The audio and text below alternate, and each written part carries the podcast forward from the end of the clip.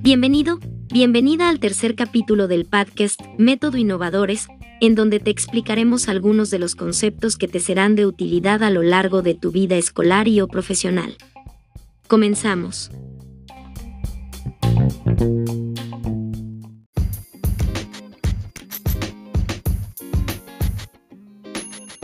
El día de hoy hablaremos de un tema muy interesante que quizá no muchos conocen, pero que es importante conocer y que nos será de utilidad a la hora de crear.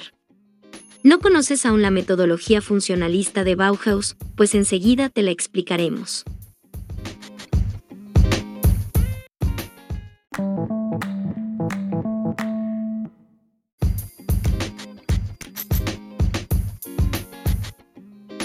De forma un poco resumida, la Bauhaus fue una escuela de arte, arquitectura y diseño alemana fundada en 1919 por el arquitecto y diseñador Walter Gropius.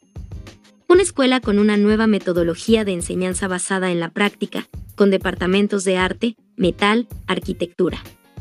Con un curso preparatorio y prácticas al final de la especialización.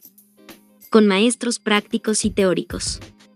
Este planteamiento pedagógico es aún la base de la actual enseñanza del diseño. En un primer momento la escuela buscó la relación entre arte y diseño y estaba influida por tendencias como el arts and crafts y el expresionismo.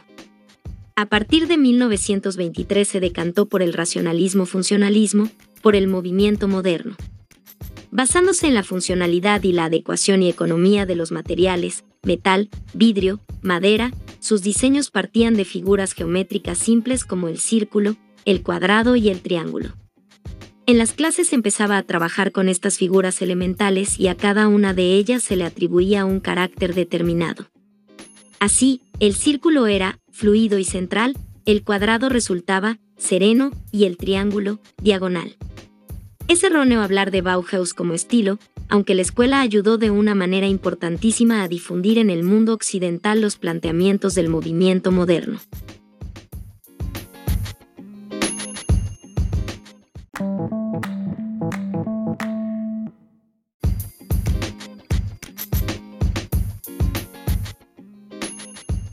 Ahora que sabemos un poco acerca de Bauhaus, para conocer la metodología de este movimiento se estudió el proceso de fabricación, teniendo en cuenta las etapas más comunes en la elaboración de sus productos. Paso 1. Observación y documentación, partiendo del hecho que la mayoría de diseñadores de este movimiento se inspiraban en la naturaleza y tenían una educación basada en las artes visuales, se puede deducir que su proceso de creación inicia con el hábito de observar activamente su entorno. Paso 2. Bocetos y experimentación. No está muy claro si luego de la observación, los diseñadores continuaban con bocetos o experimentación. Sin embargo, tomando en cuenta la forma de trabajar en las cofradías, se puede determinar que luego de la observación, se abocaban a los talleres a seguir depurando sus bocetos y experimentando con diversos materiales. Paso 3. Diálogo. Una ventaja natural de los talleres era que el trabajo en equipo y colectivo generaba un debate y un intercambio de experiencias. Inevitablemente antes y durante el trabajo surgía un productivo diálogo para lograr acuerdos e iniciar o concluir el proyecto. Paso 4. Pieza final. Todas las piezas desarrolladas eran construidas y discutidas por los artesanos en los talleres. La pieza final debía aspirar a un tratamiento de obra maestra. Esta debía estar repleta de detalles significativos, consecuencia de un gran uso de la manualidad.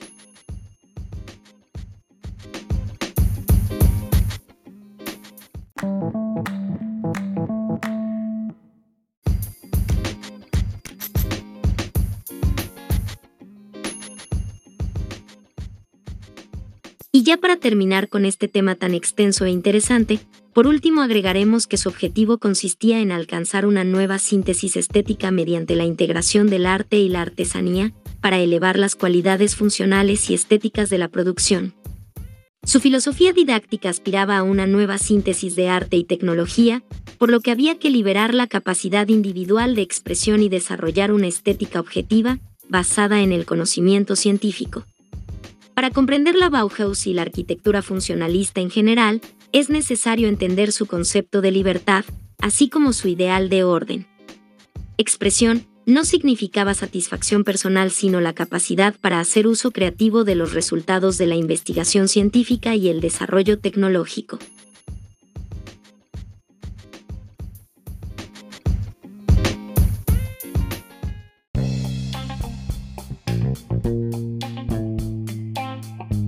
Lamentablemente ha llegado la hora de despedirnos, esperamos que la información que les hemos proporcionado sea de gran utilidad y que de alguna manera puedan utilizarla en su vida cotidiana. Ha sido un placer, nos escuchamos pronto.